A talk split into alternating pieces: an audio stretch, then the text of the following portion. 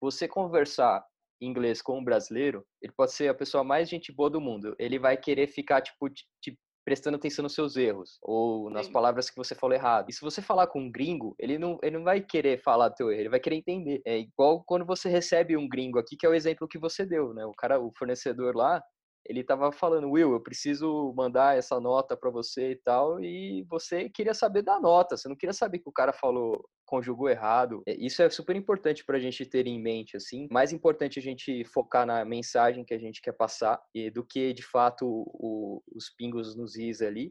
Imagina só como os bebês aprendem a falar. Eles aprendem a falar falando, eles não aprendem, eles não começam a aprender o português pela gramática. Então, começa a falar e aí, aos poucos, você vai é, melhorando, refinando o teu inglês, né?